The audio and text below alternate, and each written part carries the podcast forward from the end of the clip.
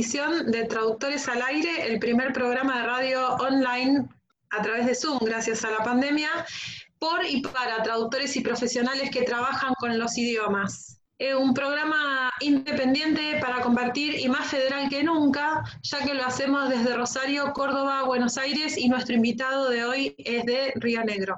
Eh, mientras, como les decía recién, mientras dure la pandemia, vamos a estar saliendo a través de este medio que tanto nos permite estar tan cerca y este intercambio tan directo que tenemos con todos. Si te interesa, visítanos en nuestras redes. Estamos en Facebook en arroba trad y en Instagram arroba trad-al aire. Hacemos traductores al aire Delfina Morganti Hernández desde Rosario, Fernando Gorena desde Córdoba, Martín Chamorro y Silvina Celien desde Buenos Aires y le mandamos un saludo cuando nos vea a Marce Rey, que es quien nos opera cuando estamos en la radio. Eh, oficialmente esta tarde nos visita, recibimos con mucho gusto la visita de un colega, Pablo Ignacio Scaleta. Eh, me comí la entrada del equipo, siempre me como algo, si no, no sería yo. Equipo, ¿cómo están? Muy bien. Muy bien, acá andamos. Muy bien por aquí. Ahí está Fer también. Hola Fer, siempre tan callado. Fer avisó que cerraba un poquito el micrófono eh, por unos temas técnicos, pero cualquier cosa, haceme señal Fer y prendemos. Dale. Bueno, Delphi, ¿querés este, presentar al invitado? Estoy desde otra computadora y no tengo acceso a nada, Sil. Dale, ahí vamos. Bueno. A nada, nada, nada. Buenísimo. Igual tenemos, tenemos ahí a mano. Eh, tratando de, mejorar la experiencia del audio, ¿vio? Bueno, vamos a presentar al colega que nos visita hoy. Pablo Ignacio Scaleta se recibió de traductor público nacional, bueno, eh, los títulos varían según las universidades, ¿no? Traductor público nacional en idioma inglés en la Universidad Nacional del Comahue. Su práctica final o tesis, como se la llama en cada universidad, eh, se, mm, consistió en traducir algunos poemas del escritor inglés de ascendencia jamaiquina Benjamin Sefenaya, quien tres días después de la defensa de su tesis lo llama a Pablo pidiéndole permiso para incluir cuatro de sus textos en la página web de traducciones que hasta entonces solo tenía traducciones al chino, mandarín y al italiano. Según la directora de la tesis, la tesis de Pablo fue bastante innovadora porque quienes hicieron la práctica con traducción literaria trabajaron con prosa, relatos breves o capítulos de novelas, pero nadie se le había animado a la poesía. En octubre del año pasado expuso su trabajo en las segundas jornadas de traducción e interpretación del Comahue y esa fue su primera y hasta ahora única exposición en congresos. Le interesa mucho, mucho la traducción literaria y tiene hoy, está emocionado de estar acá y nos, va a contar un montón de detalles que seguro va a haber muchos colegas que les van a interesar y comentábamos antes de salir al aire que seguramente, eh, bueno, no me voy a adelantar, que también es otra cosa. y después no, no la sigo. Así que, Pablo, en nombre del equipo, muy, muy bienvenido. Muchas gracias por estar esta tarde con nosotros. Gracias, gracias a ustedes por su cálida bienvenida y por la invitación cursada por Martín Chamorro. Con mucho gusto, con mucho gusto. Estaba pensando si ponemos ahora el enlace a la página de los poemas o más tarde, después cuando vamos cerrando. ¿Qué hacemos? que vayamos poniendo porque a veces prometemos y después son tantas las cosas que prometemos dale, dale. Ya mismo les dejo el enlace, ¿sí? Así van chusmeando. Igual, porfa, no se distraigan, que como verán, Pablo tiene mucha información para, para compartir con nosotros. Tenemos, Pablo, unas cuantas preguntas para hacerte. Ya, digamos, vayamos directo a las cuestiones, así, a ver dónde está, acá. Así, Yo quisiera eh, que no consignamos en la grilla y que creo que es una, es una muy buena puerta de entrada, que es siempre cómo es que llegas a la traducción, ¿no? Porque hay gente que también se identifica y, y quien se sorprende también a veces por cómo cada uno va llegando a lo que llega. Muy buena pregunta. Todo comenzó cuando, cuando yo estudié inglés particular, desde los 10 a los 18 años, y bueno, este, me resultó muy fácil este, estudiar inglés y luego pensé en, hacer algo relacionado cuando, cuando, fue, cuando fuera universitario. Y bueno, acá estoy. O sea, el tema del traductorado público te resultó una elección, más allá de que empezaste, digamos, como particular, el tema de derivar o desembocar esta cuestión del inglés en, un traductorado público te, te, resultó natural? ¿Sabías que existía la carrera de traductor público? Sí, porque siempre, porque siempre uno se encuentra con alguien que, que, que aunque sepa inglés este, y, no, y no tenga un título, le dice, che, ¿me podés decir qué, qué es lo que dice acá que no entiendo? Que suele suceder, por ejemplo, cuando, cuando en, un manual de instrucciones este, la, la, parte en castellano que crease o no, hay, hay empresas que nos, nos omiten sistemáticamente y, y, uno se encuentra con traducción al holandés, al alemán, al francés, pero el castellano, bien, gracias. Sí, es cierto. Y a veces son desastrosas. Pero es cierto. Bueno, y ahí una vez recibido, digamos, como parte de la carrera, ahora sí entramos de tema en grilla full. Eh, tenías que, estabas antes de salir al aire, que el tema de tu tesis lo elegiste vos, no te lo asignó tu directora ni tu profesora de tesis. No, eh, de hecho, de hecho, de hecho, lo único que te dicen en la Universidad Nacional del Comahue es que tu traducción sea de, algún tipo de los especializados que se vio en la carrera, ya sea legal y comercial, o técnico-científica, o inclusive periodística, o también literaria, y bueno, yo me decanté por esa vía. Pero eso sí, no es tan, no es tan libre el tema porque tiene que cumplir con el, con el requisito de verosimilitud. ¿A qué me refiero? Que el texto que uno produzca sea solicitado por alguien de la vida real, a diferencia de las situaciones de laboratorio que se generan en la cátedra. Pero tengo una pregunta. ¿No es que entonces que vos buscaste, Pablo, al, al autor, sino que él te lo encargó? ¿O cómo, cómo fue la conexión con el autor?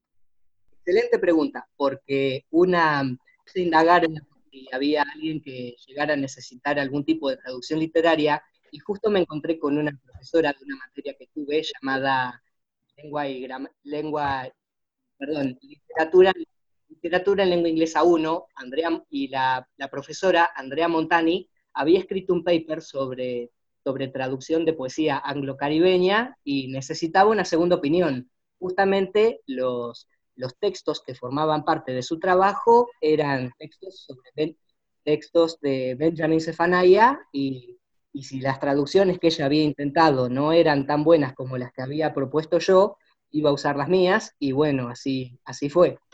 Ah, la miércoles, o sea, ah. esto es como una, cruzada con la profe, o me parece a mí.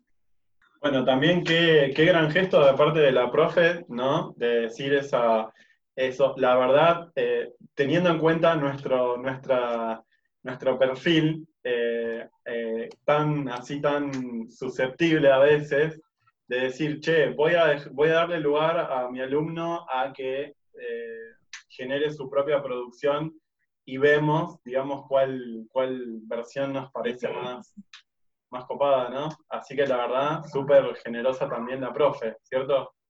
Pero por lo menos ella, ella supo de que no le, de que no es no sabe si a lo mejor sus traducciones iban a ser perfectamente fieles al, texto de origen, es como dice el viejo dicho, lo más difícil es conocerse a uno mismo, pero ella sí, se, ella sí parece que se conoce y, bueno, dice como que le daba un poco de quickie que leyeran cualquier cosa cuando publicara su paper.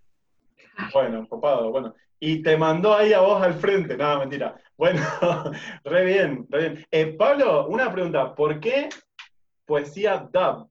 Es como un género, no solo un género bastante eh, complicado la poesía por sí, pero muy específico.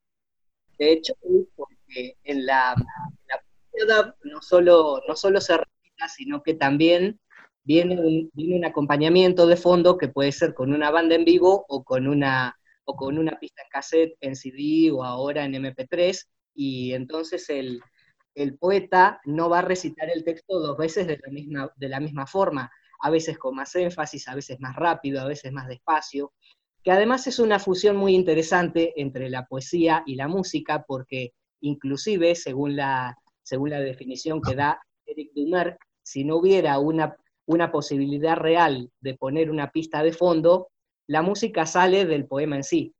Y la pista, Pablo, perdón, ¿la pista de qué? Porque esto es como la, esencia ¿no? de la poesía. Sí, generalmente, generalmente se, usa, se usan ritmos de reggae o con, o con una base parecida, como por ejemplo también son comunes los, los textos de poesía DAB recitados con un, con un tema de ska de fondo o el soca, que también son ritmos afro, afroamericanos muy, muy populares en las Antillas, que, para, para, orientar un poquito a, a, quienes nos escuchan, son las islas que se encuentran en, en América Central, que, se, que justamente Jamaica es una, es una de esas islas y tenemos ahí una gran sede del, sede del reggae, ¿no? Eh, ¿Qué otros temas, de, qué, más allá de la música y de la característica esto de, que se, recita la poesía eh, acompañada con la música o con, un ritmo, ¿qué otras características tiene esta poesía? Y nunca vas a encontrar, nunca vas a encontrar tu... Por ejemplo, de los, de los textos que yo traduje, había unos que seguían una métrica y una rima bastante regulares sino también te podías encontrar con, textos que eran prácticamente verso libre porque no rimaban o tenían una métrica completamente heterogénea. Y también era muy interesante el uso que hacía Benjamin Zephaniah del, de la escritura convencional de ciertos vocablos, debido en, buena parte a su dislexia, y también a que, pidiendo prestado un, término de traducción literaria, medio como que ahí se pone de manifiesto el concepto de hibridez cultural, porque como, como ya se había adelantado, Benjamin Zephaniah es de ascendencia jamaiquina, pero nació en Birmingham, Inglaterra. Y entonces hay algunos poemas que los escribe en inglés estándar y otros mechando con un poquito del, dialecto propio de Jamaica. Eh, em, ahí ahora me gustaría, creo que es el pie ideal, que comentaras cuáles son las características de Benjamin porque él tiene, además de las características de lo que él hace, digamos, de esta música, esta prosa, esta poesía, él tiene algunas cuestiones eh, personales que también eh, se combinan con lo que él hace. Exactamente. Una, de, una de las influye a Benjamin Zephaniah para que, para que escriba en el, en el estilo de poesía DAB y no, digamos, use formas tradicionales como el soneto, es que él es disléxico razón por la cual se vio obligado a abandonar la educación formal a los 14 años. Sin embargo, tiene una lista de doctorados honoris causa, ¿no? Tremendo el tipo. Para ser exacto. ¿Cuántos? Diez. Diez, bueno, o sea, algo estuvo aprendiendo. Em, estuvo aprendiendo y alguien jugó, llegó a un, a un eh, en error de concepto, eh, digamos, juzgó mal la situación, me parece, ¿no? Que estas injusticias se ven muchas en el mundo. Totalmente, sí. Delphi ahí está diciendo, tengo preguntas, en plural. Vamos a Delphi. sí, bueno, en realidad antes, con, el apuro de varias cosas, Pablo, me olvidé de felicitarte y de agradecerte y te escucho hablar y, te escucho hablar con tanto conocimiento de causa, que se nota que has investigado todo, que sos una persona detallista, minuciosa, eh, que, estás, que estás realmente en los detalles. Y bueno, quería felicitarte por eso, ante todo. Y quería hacerte una pregunta, perdón, ibas a decir algo. Justamente, aparte de, aparte de investigar mucho, también tuve la suerte de que de que Benjamin Zephaniah, a pesar de que tiene un carrerón en la literatura desde 1980 hasta la fecha, no se la Torre de Marfil y cuando yo tenía alguna duda, este, eh, tomaba su tiempo en, una agenda tan apretada que tiene entre, entre publicar su trabajo, escribir, aparecer en radio, televisión, etcétera, para, para contestarme el mail. Fue un trabajo en colaboración, si se quiere, entonces. Sí, inclusive la, inclusive el fructífero intercambio que tuve con él, el cual incluyó en, un momento una, una, llamada telefónica de su parte desde Birmingham, eh, parece que en mi práctica profesional, en una, en una, en una traducción que fuera de otra índole, digamos, científica comercial, en esa parte del anexo iría toda la parte de los glosarios terminológicos y las y las fichas con editorios y explicativos y, demás, y demás asuntos de interés. Bueno, voy a la pregunta. Em, hay un prefacio de Bartolomé Mitre, bien nuestro argentino, una de las, de las versiones que hizo de la Divina Comedia, él la tradujo completa al español. Y en este, ¿sabías? No, no sabía, pero gracias por el dato, lo podría... Ah, después te lo voy a pasar, te lo voy a pasar el prefacio. Es muy interesante porque plantea algunas cuestiones sobre qué es la traducción, qué es la literatura. Bueno, y en, y en, ese, en ese prefacio él dice algo y me gustaría saber si estás de acuerdo o no y por qué. Atento. Las obras maestras de los grandes escritores, dice Mitre, y sobre todo las poéticas, deben traducirse al pie de la letra para que sean al menos un reflejo, entre paréntesis, directo del original, y no una bella infidel, y como, como se ha dicho de algunas versiones bellamente ataviadas, que las disfrazan. Y más adelante agrega que tiene que ser ajustada al original la traducción. 100% de acuerdo, sobre todo si el texto tiene algunos rasgos estilísticos que son necesarios para su correcta interpretación en la lengua meta. Que, por ejemplo, si a mí me hubiera, se me hubiera ocurrido traducir la poesía de Sefanaya toda a un español estándar, se habría perdido el rasgo, el rasgo exótico que tiene el texto en, el texto en la lengua de origen. Y además estaría pasando por alto el pequeño pero gran detalle de que Benjamin Sefanaya no solo es un, es un autor antillano que escribe en un inglés poco convencional, a veces, sino que también es léxico. Eh, Delphi, ¿puedo agregar una consulta acá a lo tuyo? Eh, a mí me interesa mucho, Pablo, este tema de, pues yo estuve chusmeando también un poco los poemas, a ver qué onda. Eh, vi que algunos de los poemas justamente siguieron algunos de los dos canales, o traducir a un español más estándar, o traducir a un español que suene un poco más criollo, bueno, justamente para adaptarlo al criollo original. ¿Qué dificultades encontraste en un caso y en el otro? Sí, justamente yo había, hecho una uno. Los poemas que estaban escritos en inglés estándar los traduje a un español estándar. Por otra parte, los que estaban escritos en inglés jamaiquino los traduje usando como base una, una propuesta de Álvaro, de, Jairo Alexander Sánchez Galvis del 2011, de, reproducir mediante la escritura cómo se pronunciaría en un, área centroamericana o, de esa zona de influencia para, para darle cierta exoticidad al dialecto, por más que obviamente se trate de un dialecto creado artificialmente para, para poder cumplir con el escopos de mi encargo de traducción que además eh, a eso voy, que tenía que, tenía que poderse demostrar en los, textos traducidos que, el autor no, no, escribía en un lenguaje considerado estándar por las academias de la lengua, sino que él, en base a su, problema de dislexia, y bueno, también para demostrar no soy ni una cosa ni otra, sino algo completamente distinto, que él escribía de una forma bastante particular.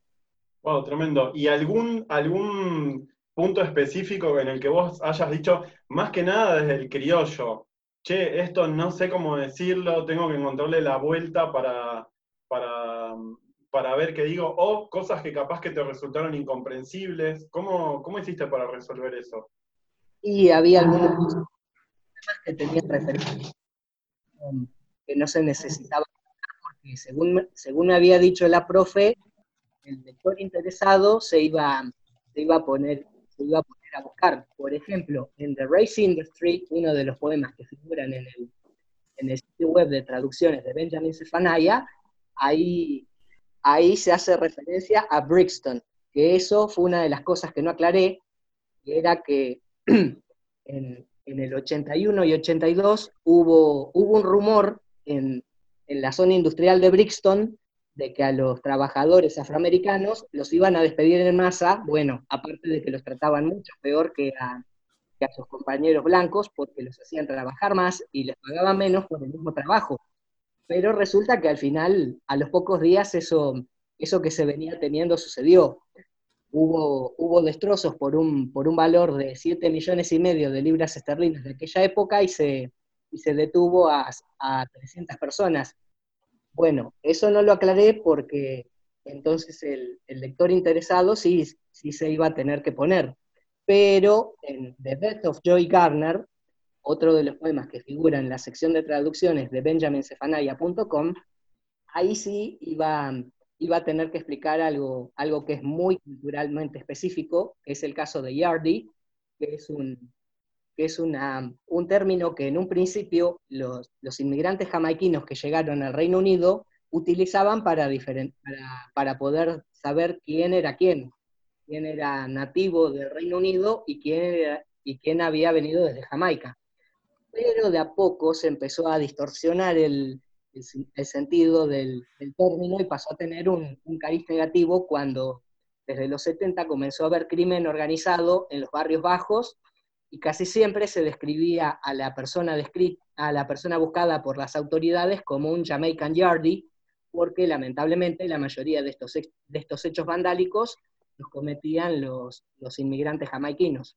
En ese caso sí fue necesario hacer la aclaración, ¿cierto? Como para o sea, era un término demasiado importante como para dejarlo a la, voluntad del lector, digamos, ¿no? Sí, sí. Buenísimo, wow. Acá hay toda, toda una investigación tremenda. Eh, y esto también, en esto también influyó la ayuda del autor.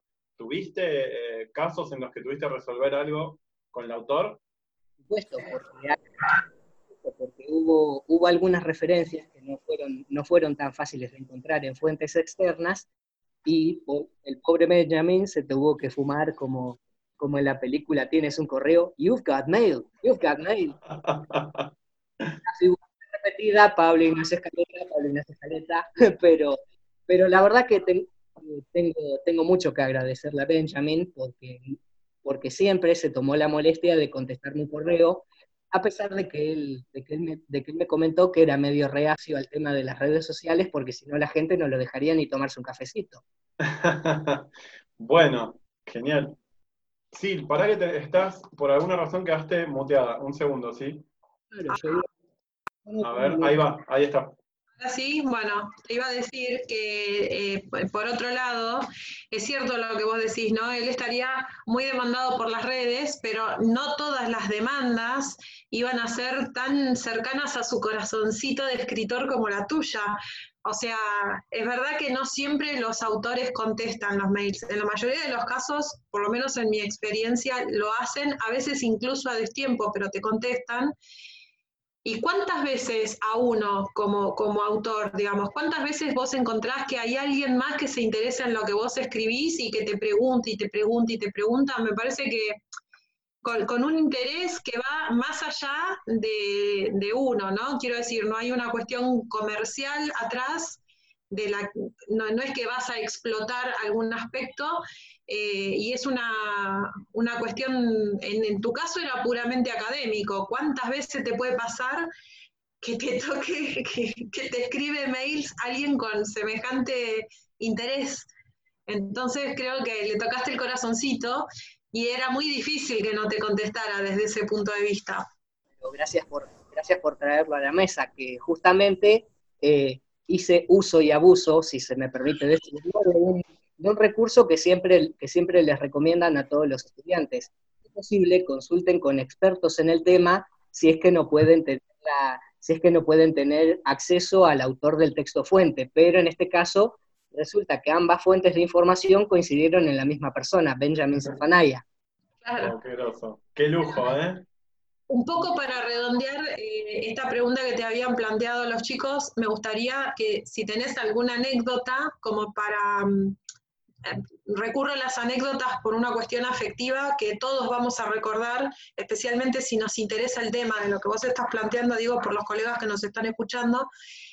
En esta pregunta de qué fue lo más difícil de la traducción, si hay alguna anécdota que en este momento puedas compartir con nosotros.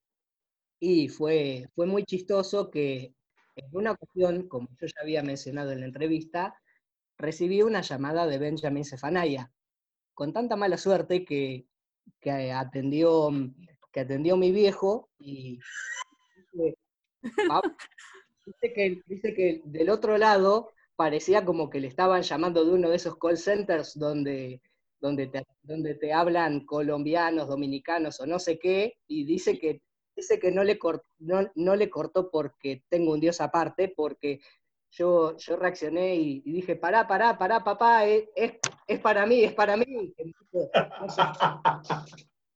¡Estefanaya! resulta, mi viejo y yo tenemos, tenemos salvo por el, nombre del, por el nombre del medio el mismo nombre. Él es Pablo Federico y yo soy Pablo Ignacio. Wow, qué Pero cerca, ¿eh? Porque si no el viejo corta. Menos mal que ya estaba cerca. ¿Qué más, Pablo? ¿Alguna? Eh, perdón, sí, fin. No, tengo una pregunta importante, a ver si Pablo esta la sabe. ¿Cuál es el colmo de un traductor de poesía? No sé. Eso fue sin aviso, ¿eh? Puso ahí, ¡chac! Lo encajó en el medio. que estábamos justo con un segmento humorístico y aproveché el ambiente. Sí, pero aparte tiene licencia Delphi ya. Sí, sí. Sí, sí. ¿Te digo, Pablo? A ver, a ver, esa no me la sé. El colmo de un traductor de poesía. Que le digan que es un chamullero porque escribe siempre en verso. That was a good one. Qué bueno que estuvo. Seguí, Martín, seguí, Martín, que no puedo yo. bueno, Pablo, eh, yo tenía eh, preguntas sobre eh, los poemas que toca traducir. Acá Silvina la vemos completamente roja. Sil empieza a reírse antes de que ya, eh, antes de que Delphi diga el chiste, así que imagínense. Y este, la verdad. pone colorada. Delphi, este está en el top 3, ¿eh? ¿Sí? sí. Em, pregunta mía, eh, Sil sigue retentada. Pregunta que quería saber sobre los poemas. Pablo, ¿cuál, ¿cuál o cuáles fueron tus poemas favoritos a la hora de traducir? Y ya vamos a empezar a, a googlear todo.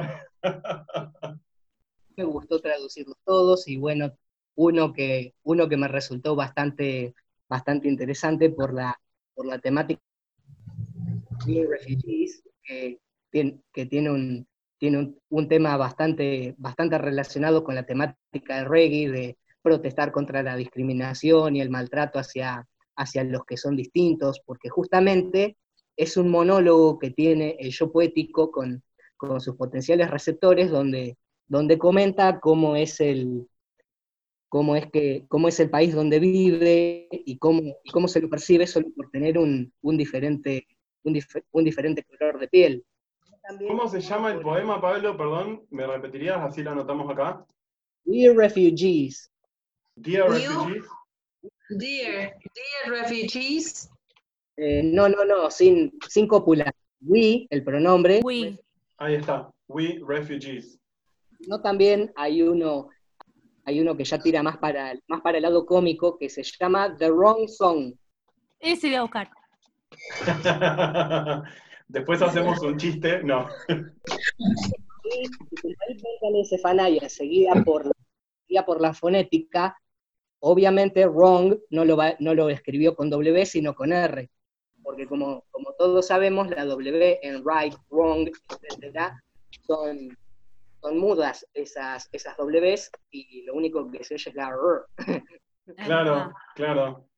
O sea que hay que buscarlo con el mal escrito, digamos. claro, claro, buenísimo.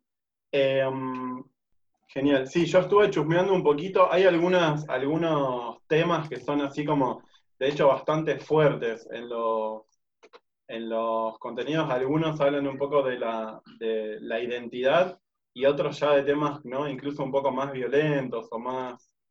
En aspecto sí, el, tema, ah, volviendo al tema de las referencias culturales que se tuvieron que explicar en la traducción, ahí justamente en The Death of Joy Garner, que habla sobre un caso real de una, de una, de una inmigrante indocumentada a la que se le venció la visa y la iban a deportar, sí.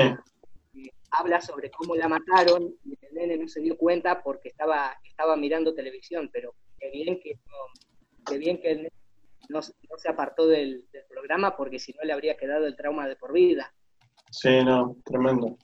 Sí, a veces sí, relatos así reales y muy, muy, no sé, sí, violentos, la verdad.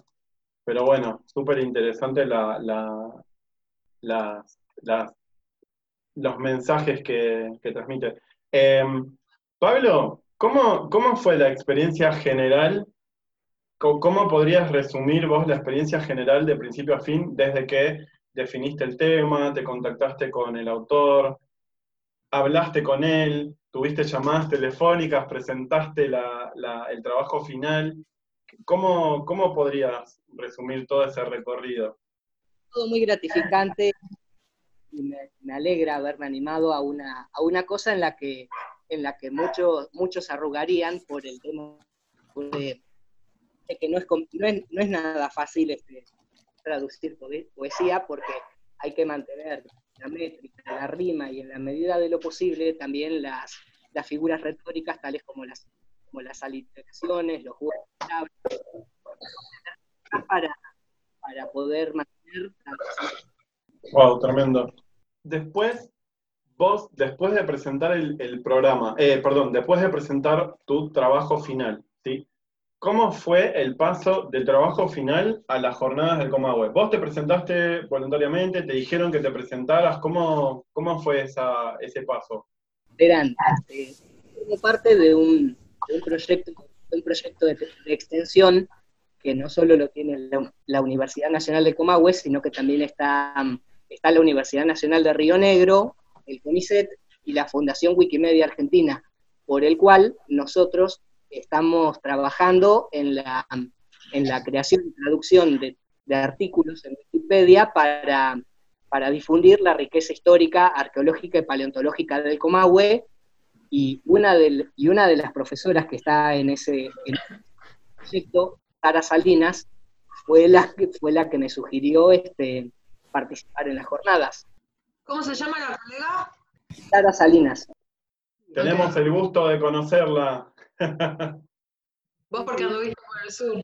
Anduvimos por ahí, por el sur el año pasado, lo conocimos a Pablo, también a Sara, bueno, un montón de colegas allá de Comahue. Pau Turakiewicz también es de allá. Sí. Una fue profesora mía en a la traducción 1 e introducción a la traducción 2. Una consulta, Pablo. Eh, vos estás recibido traductor público nacional en idioma inglés, ¿no? y haces una tesis que es sobre poesía, primero sobre poesía y segundo sobre una, una especie de poesía que es poco convencional, digamos, no, es muy abordada. Eh, ¿Cómo cursaste o cómo sentiste? Porque las materias de derecho, eh, siendo que lo tuyo va más por el lado de la poesía.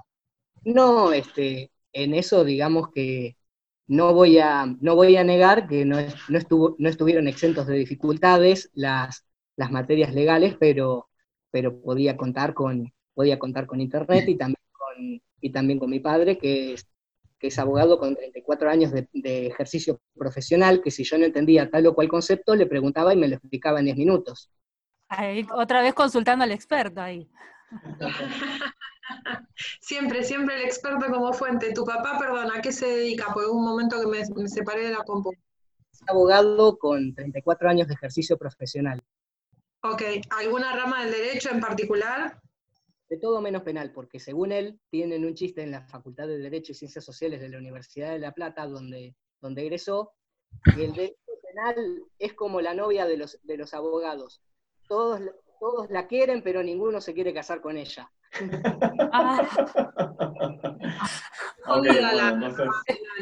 es, muy particular la rama penal, hay que estar bien preparado para, meterse con algunas cuestiones.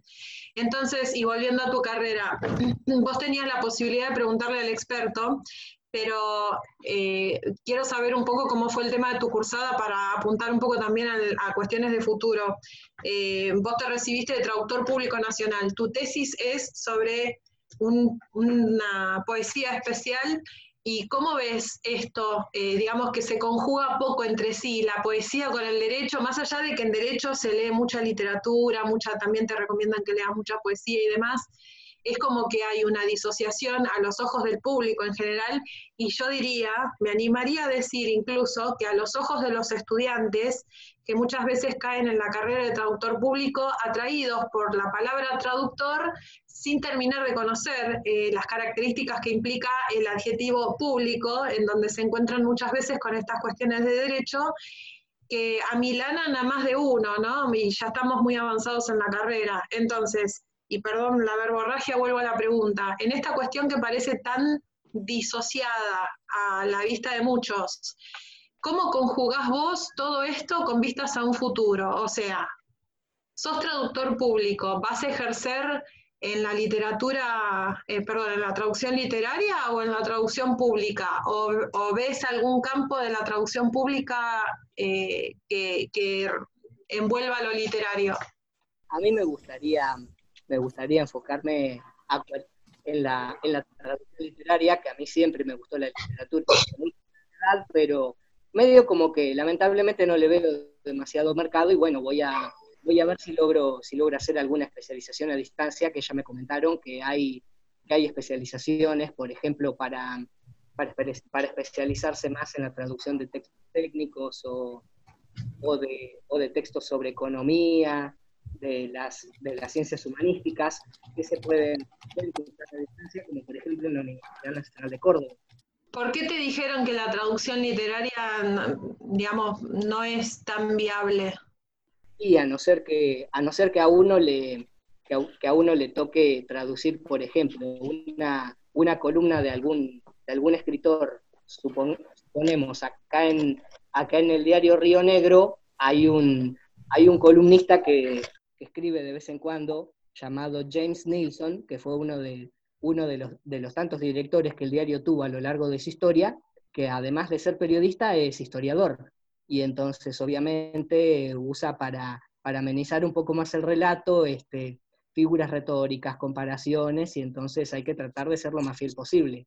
Eh, le voy, te seguiría preguntando porque creo que hay que investigar un poco sobre el tema de posibles salidas, eh, especialmente porque, bueno, desconozco cuál es la realidad de los traductores en tu provincia y tal vez haya salidas que por ahí no han sido exploradas, como esto de tu tesis, siendo que, entras en el mercado de la traducción con una tesis tan inusual, tal vez puedas seguir eh, eh, con esto de que lo inusual sea lo normal para vos, ¿no? Esto de, new normal, ahora que uso una frase tan remanida con el tema de la pandemia. Pero le voy a dar el micrófono, la palabra a Delphi, que está con una pregunta ahí esperando. Bueno, em, un poco justo relacionado con lo que venía diciendo Silvina, hay un autor que es, poco conocido, lamentablemente, porque para mí es muy rico y, y si a alguien le interesa leer el libro completo, se llama Ensayos sobre la traducción. Para quien le interesa la traducción literaria y la traducción en general, me parece que es fantástico. Son ensayitos cortos. Se llama Jorge Santiago Peretnik.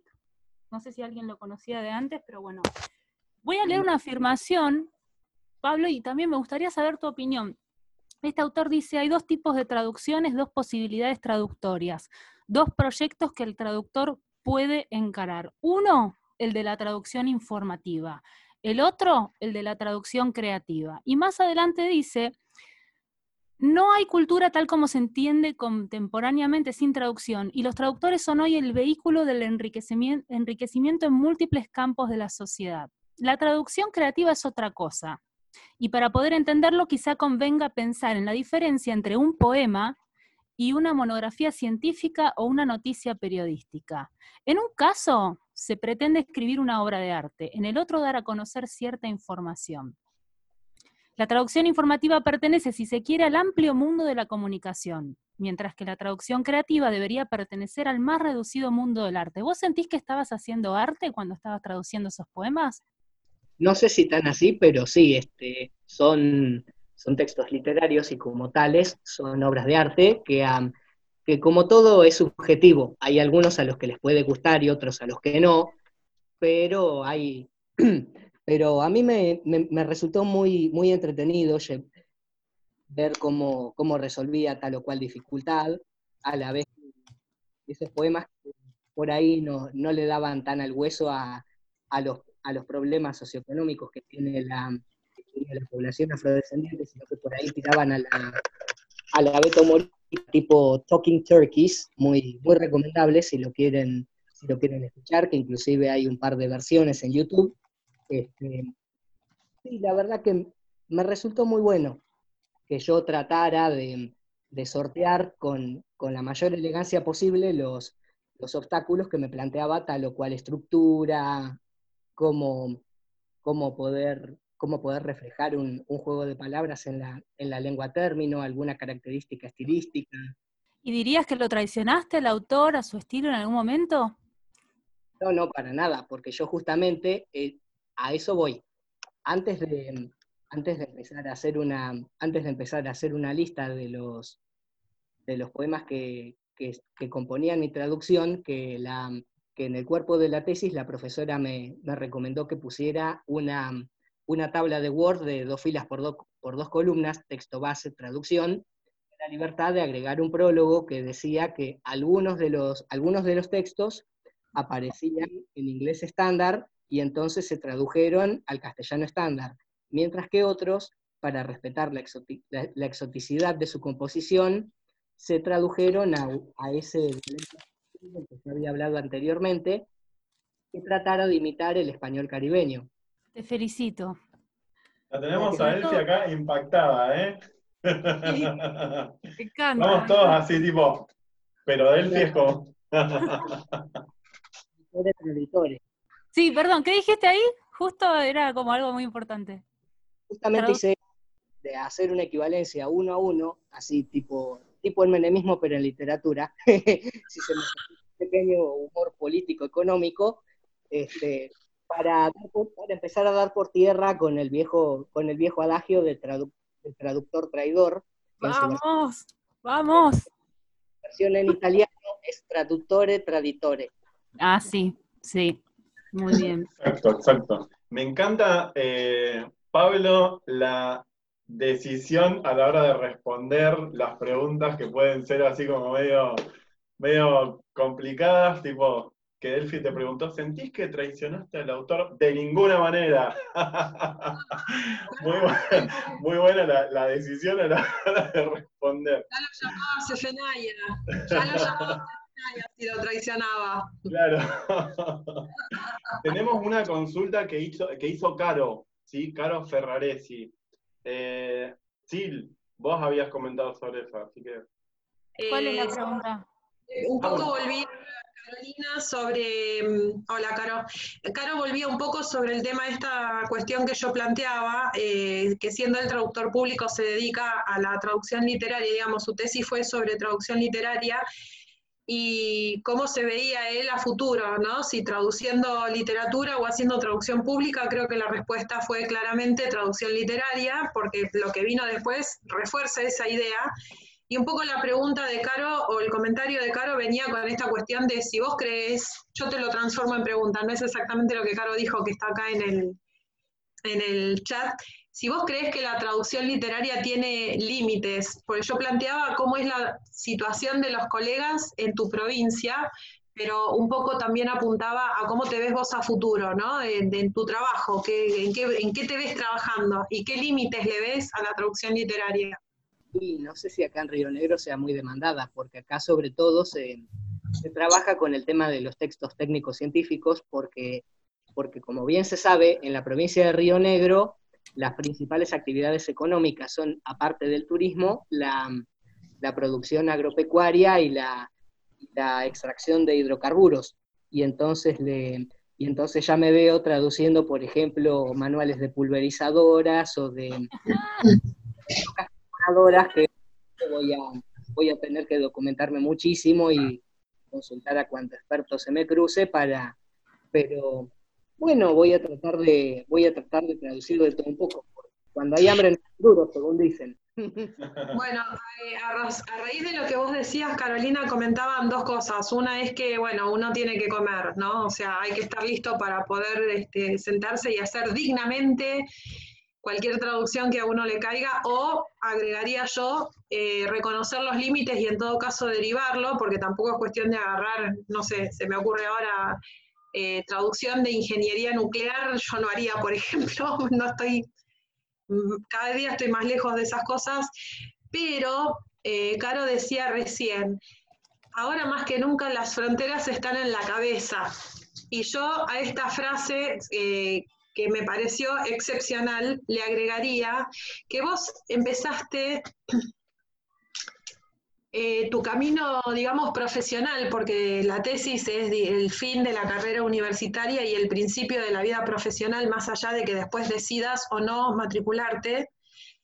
Creo que el tema de mm, que hayas elegido de hecho, yo ya estoy matriculado.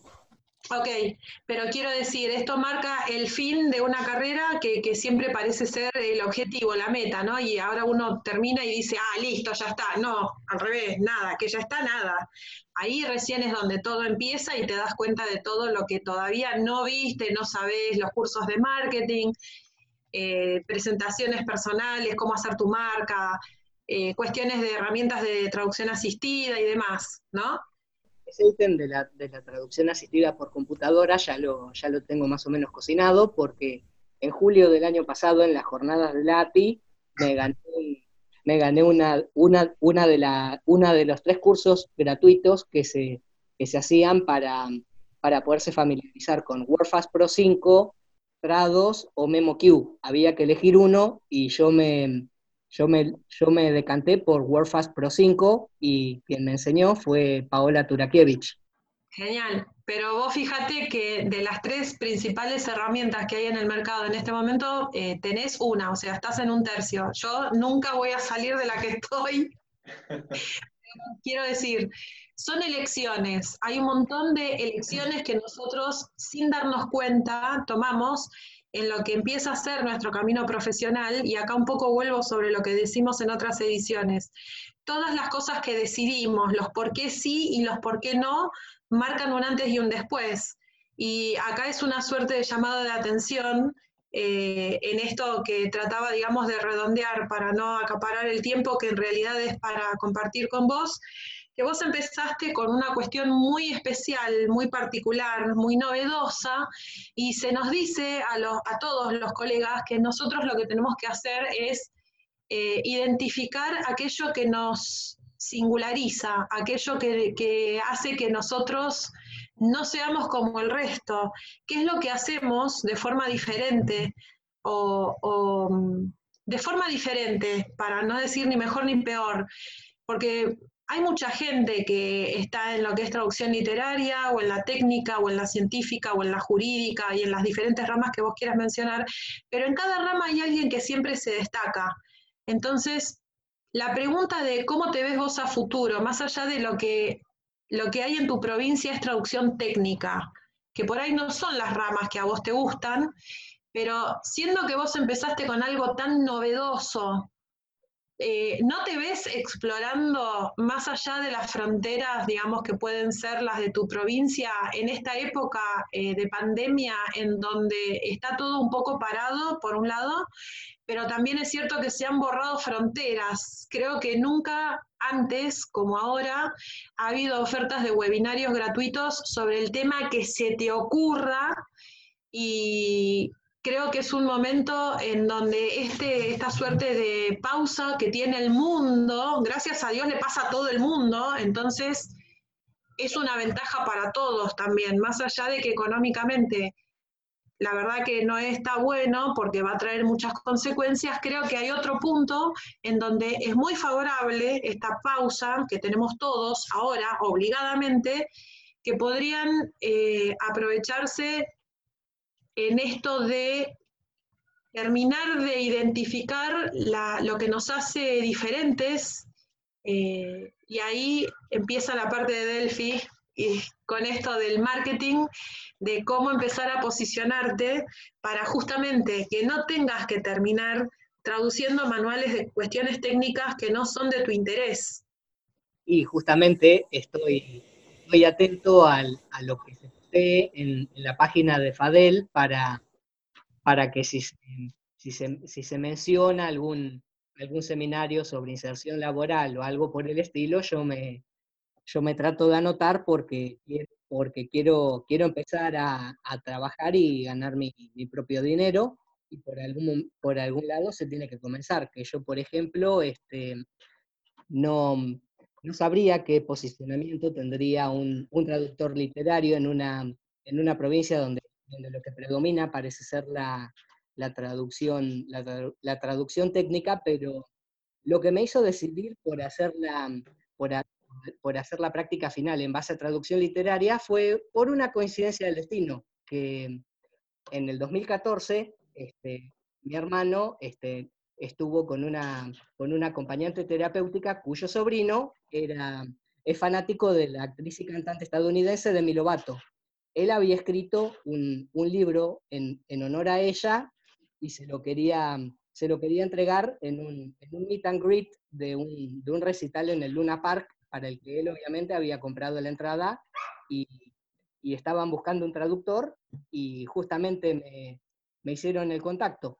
Y yo obviamente le, le, encaré y tuve que, tuve que investigar sobre esa chica como no tienen idea porque no, porque no, no la conocía para nada. Y sobre todo tuve que ponerme a investigar cuando, cuando, cuando mi cliente barra amigo Facundo empezó a usar terminología musical como si tal cosa y yo de, y yo de música no sé nada.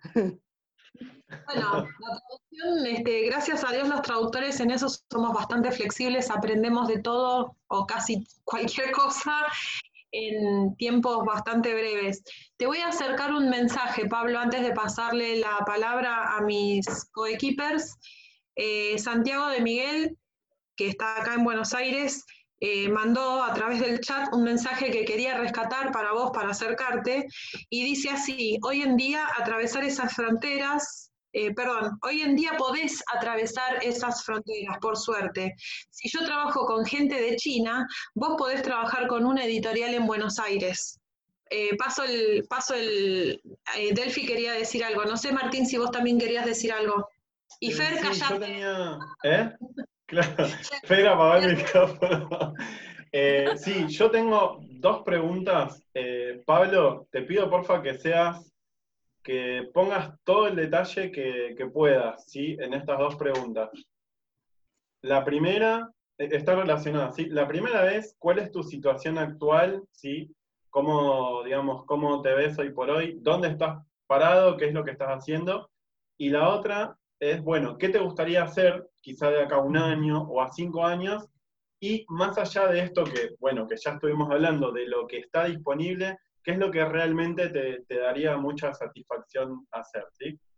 Todo el detalle que quieras poner realmente eh, va a estar muy, muy apreciado. A mí me gustaría aprender, como dice Luis, no se sabe por dónde puedes hacerlo libre. Puede ser que a lo mejor te, te toque un texto sobre, sobre ingeniería química un día, pero el otro te, te toque traducir una biografía de Mozart que esté, llena sobre, que esté llena de términos musicales y vos por ahí a lo mejor no sabés ni tocar el triángulo y, bueno, tenés que tratar de encontrar información de todo lo, todo lo que se te presente o, o también que trate de obedecer en, en, la, en la mayor medida posible a tus intereses.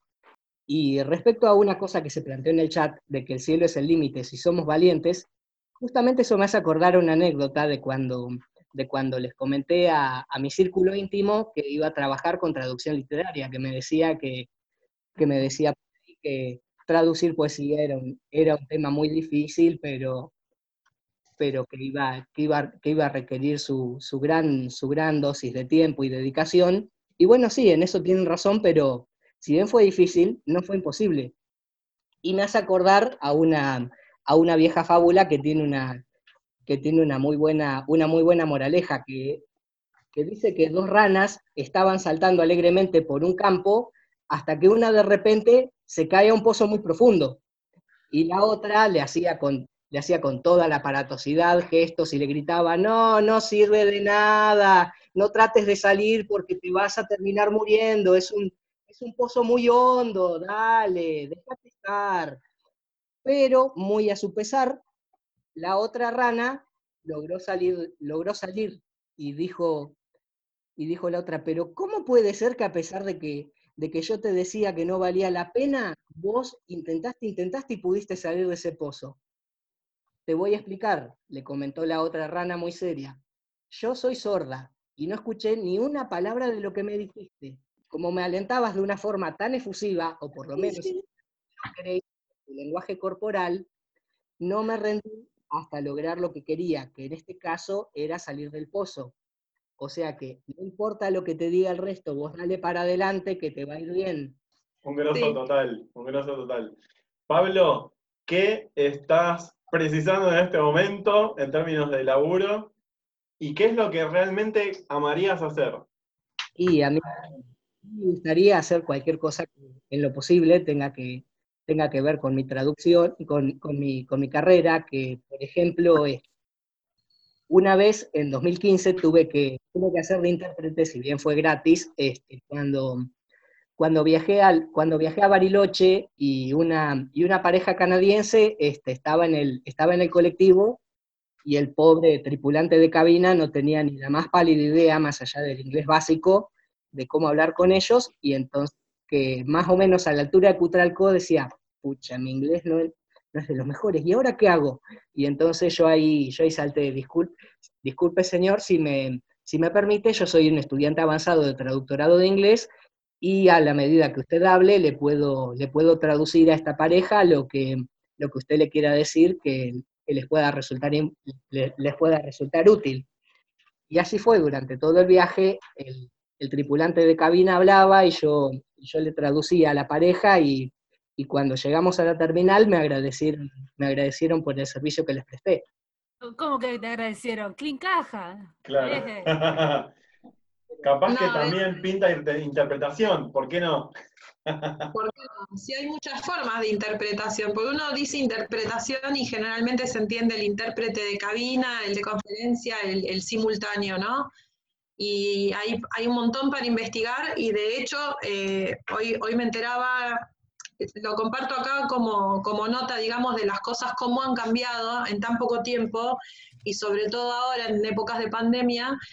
Eh, yo siempre pensé que el tema del spanglish era una cuestión de esa mezcla que nunca iba a llegar a ningún lado. Bueno, resulta que el spanglish tiene cada vez más cuerpo, se trabaja con eso, eh, hay quienes dedican su, tiempo a estudiar y analizar y hay libros al respecto. Y bueno, de golpe, también decía Nicolás cuando nos visitó, eh, ahí cuando empezamos las ediciones de 2020, él decía que su él no sabía que su especialidad no existía todavía cuando él se recibió, con lo cual hay que dejar un poco también el paraguas abierto a estas cuestiones que a veces uno no las busca, pero salen y terminan siendo la carrera, ¿no? El camino de, tu este, actividad profesional. Delphi. Sí, em, no pude evitar recordar un video que antes lo compartí en inglés y bueno, hay un, hay un artículo que escribí sobre el tema, no es la idea de promocionar mi artículo en sí, digo, pero voy a tratar de explicar brevemente la diferencia entre hobby, carrera, trabajo y vocación, que hace, que hace la distinción esta autora Elizabeth Gilbert, que a mí me parece que es muy, muy pragmática y al mismo tiempo puede ser muy útil. No siempre se nos da trabajar exactamente de lo que nos apasiona, nos encanta, ese mensaje de encuentra tu pasión y monetízala o hazlo, solo hazlo, no es solo hazlo. Es fácil decirlo para quien ya lo encontró, su experiencia, pero no es fácil darse cuenta primero que no todo el mundo tiene tampoco una gran pasión, eso hay que decirlo, no, son todos tan apasionados de las cosas como, como, como, nos están indicando ciertos discursos. Segundo, que cuando vos la encontrás, como me parece que Pablo ya la encontró, digamos, él sabe que le, gusta la traducción literaria, tiene una beta creativa muy importante, el mercado no siempre te está esperando con los brazos abiertos. Y si bien yo estoy de acuerdo con esto que dice Santiago de Miguel, de decir, bueno, mira, eh, si yo puedo trabajar para China, vos puedes trabajar para Buenos Aires, puede que eso tome un tiempo. Entonces, ¿qué hacía Picasso mientras, eh, mientras no, no, no, generaba la gran obra de arte de, aquellas que nosotros conocemos? Estaba pintando. El tipo estaba pintando igual, pintaba y decía, ¿no? Más vale que, si viene la inspiración, si viene la oportunidad, que me agarre pintando. Pintaba todo el día, o sea, más allá de, de, las oportunidades del mercado y demás, Pablo, no dejes de, seguir esa vocación. Vos tenés una vocación muy marcada. Seguí haciendo en el terreno de la literatura, más allá de que puedas trabajar de eso o no. Y si tenés que traducir un manual técnico, no soslayes tu vocación, hacerle lugar a la creatividad en tu día, en tu semana, siempre que puedas, y mientras tanto seguí buscando aunque sea quizás empezar con más, eh, o sea, lo que vos ya hiciste para este tal Benjamin es, es una especie de traducción voluntaria. ¿Por qué no traducir de manera voluntaria a otros y armar tu portfolio y con eso salir a buscar eh, clientes y, seguir y seguir y seguir y seguir? No sabes en qué momento se te va a dar la oportunidad como trabajo. Mientras no se te dé como trabajo, que es lo que te da de comer, seguilo como vocación y explotalo y seguí explorando, porque aparte de eso va a nutrir tu práctica profesional en otras áreas. Es mentira que los demás traductores no son creativos, o sea, todos, todos los traductores son creativos, todos los seres humanos. Entonces, yo quería compartir este mensaje con vos porque me siento súper identificada con todo, toda tu persona. y por eso también iba sintiendo cada cosa que decías y, que le des para adelante igual. Y que cuando la editorial, que sea, te diga que sí, o te abra las puertas, o te manden una prueba de traducción literaria, vos estés afilado, estés listo para correr la carrera. Tal cual. Eh, perdón, antes de que se pierda el comentario, Delphi, eh, ¿cómo eran los datos de la autora que comentabas recién? Porque fue uno de una de las preguntas del chat. Elizabeth Gilbert. En el video en el que lo explica, o sea, es un video que está en inglés y no está subtitulado. Yo escribí un artículo traduciendo algunos fragmentos. Después, si quieren, lo puedo compartir en las redes del programa. Sí, sí más, pasaste el link por el chat y quedó medio sepultado. El video. Ahí se lo paso de nuevo. Elizabeth Gilbert, as in Eat, Pray, Love.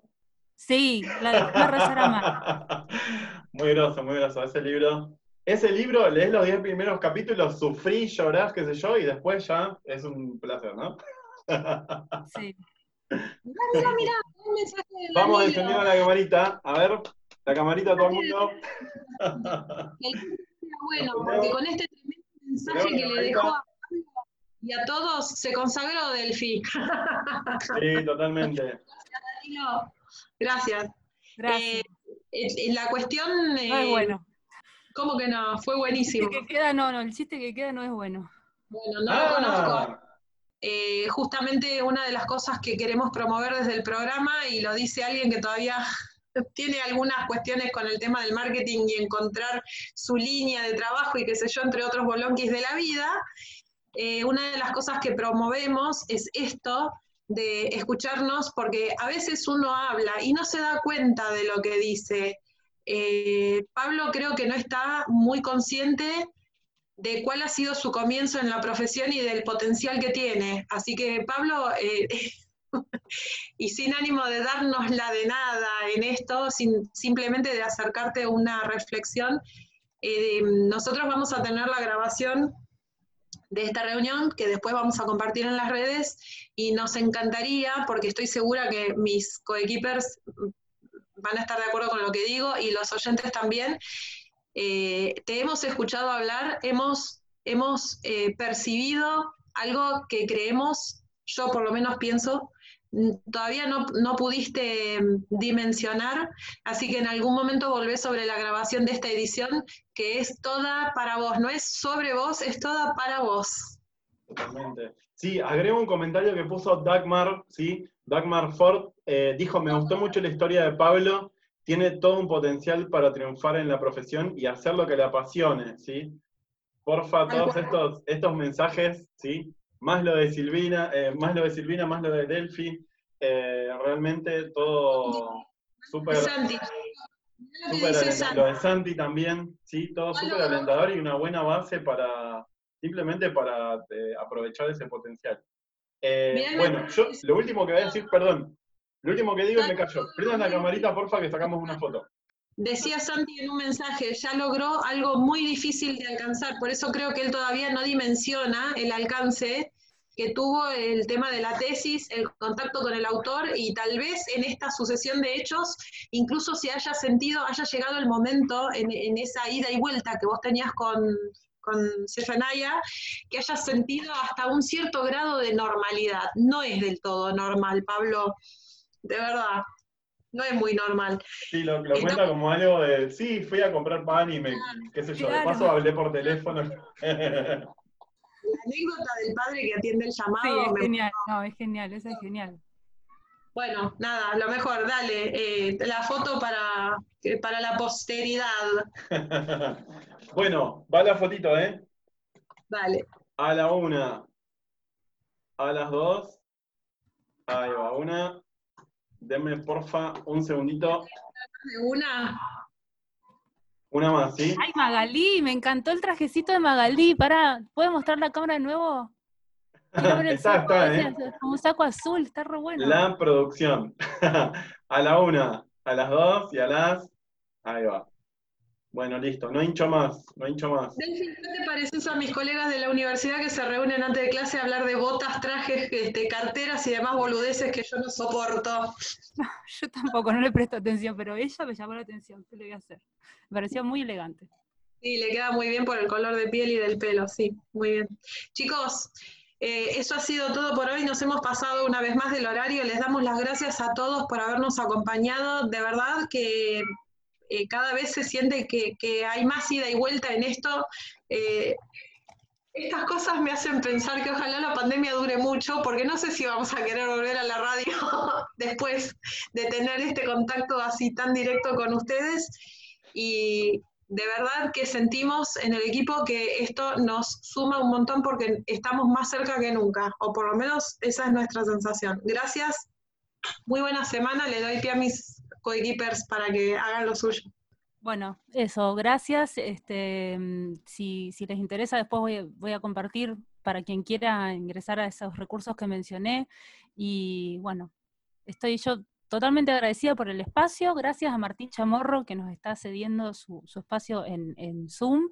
Gracias a ustedes que se hacen un lugar para estar acá.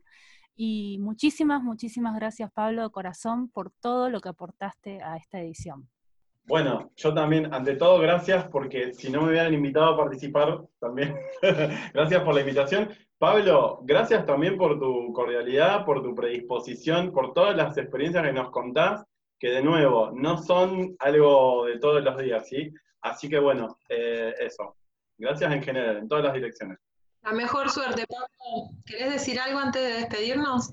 Que les agradezco que me hayan invitado al programa y fue una experiencia muy piola conocer a, colegas de diferentes partes y bueno, ojalá que se repita alguna vez. Te vamos a estar llamando en algún futuro para saber en qué estás, mirá. A ver si hay que darte un correctivo y enderezarte.